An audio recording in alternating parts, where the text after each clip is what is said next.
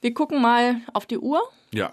Und zwar auf Berlins verrückteste Uhr. Die steht vor dem Europa Center und die steht sogar im Guinness-Buch der Rekorde.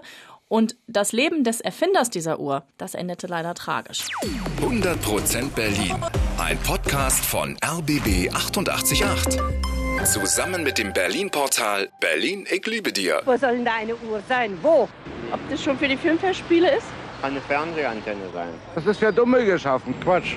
Also schon 1975 waren die Berliner so ein bisschen verwirrt. Das war damals, als die Uhr aufgestellt wurde. Also sieben Meter hoch ist sie. Sie besteht aus gelben und roten Flächen. Ich stand da schon häufig davor und habe gedacht, ich kapiere es einfach nicht. Und sie heißt Berlin-Uhr, steht auch im Guinness-Buch der Rekorde als erste Uhr der Welt, die die Zeit mit leuchtenden, farbigen Feldern anzeigt. Ja, aber bevor wir jetzt klären, wie die funktioniert, gucken wir uns erstmal das recht bewegte Leben des Erfinders an. Dieter Binninger heißt er, war ein Fernsehtechniker und Anfang der 70er Jahre hat er eben diese Uhr erfunden und zwar so ganz nebenbei, wie er damals mal erzählt hat. Wir wollten eigentlich Fernsehsignale digitalisieren. Dabei haben wir diesen einer Fünfercode gefunden, der uns aber beim digitalen Fernsehen nicht weitergeholfen hat. Mir hat dann dieser Code mit seinen guten Möglichkeiten leid getan. Ich habe mich dann bemüht, dafür eine andere Verwendungsmöglichkeit zu finden. Also erfand er die Berlin-Uhr und geriet dann in die Mühlen der Berliner Politik. Jemand vom Senat kam vorbei, fand die Uhr toll und sagte, biete die doch mal der CDU an. Die wollen gerade den Adenauerplatz neu machen.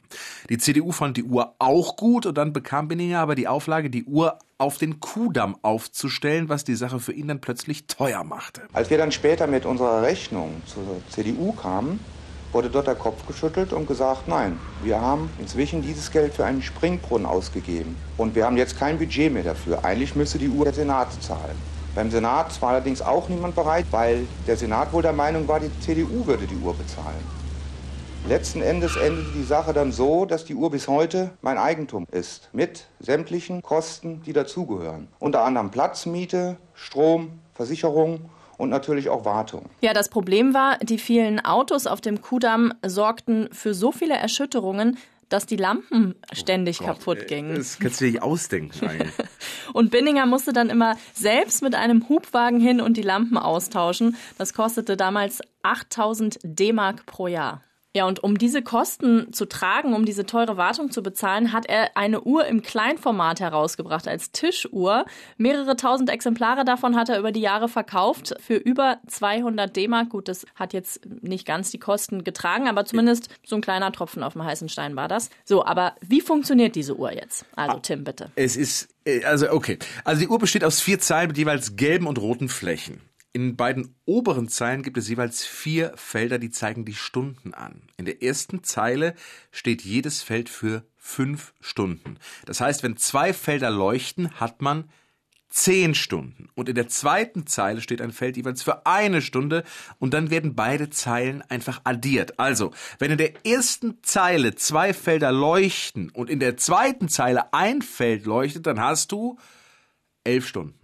Also 11 Uhr. Also 11 Uhr, hm. ganz genau. Okay, aber wir haben ja auch noch Minuten und dafür sind die zwei unteren Zeilen zuständig. Die dritte Zeile hat elf Felder, jedes steht für fünf Minuten und die vierte Zeile hat fünf Felder, da steht jedes für eine Minute. Und dann äh, ist es genauso wie bei den Stunden, dann werden die leuchtenden Felder wieder addiert.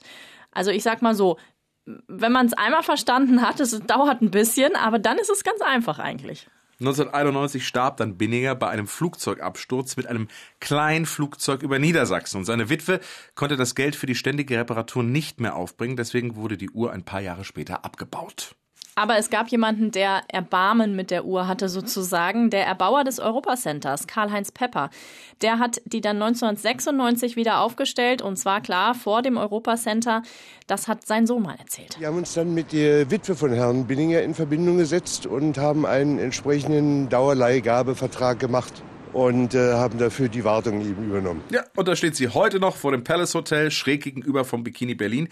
Bisschen unscheinbar in der Ecke, können Sie aber vom Auto aus sehen, wenn Sie auf der Budapester Straße unterwegs sind. Und übrigens, diese Tischuhr, also die, ähm, diese Uhr als kleine Tischuhr gibt es auch heute noch zu kaufen, kostet allerdings 215 Euro. Oder wie sollte es anders sein? Es gibt auch eine App, die ihr einfach auf euer Handy laden könnt. Dann habt ihr die Berliner Uhr auf dem Handy. Ich würde mir auch zuerst ehrlicherweise die App runterladen, daran üben. Ne? Genau, wie, man, wie, man, die Uhr liest und dann kaufe ich mir für 215 die Taschen. Damit du dann die, die Tischuhr auch äh, verstehst. Genau, die Taschentischuhr-Variante. 100% Berlin. Ein Podcast von RBB 888. Zusammen mit dem Berlin-Portal Berlin, ich liebe dir.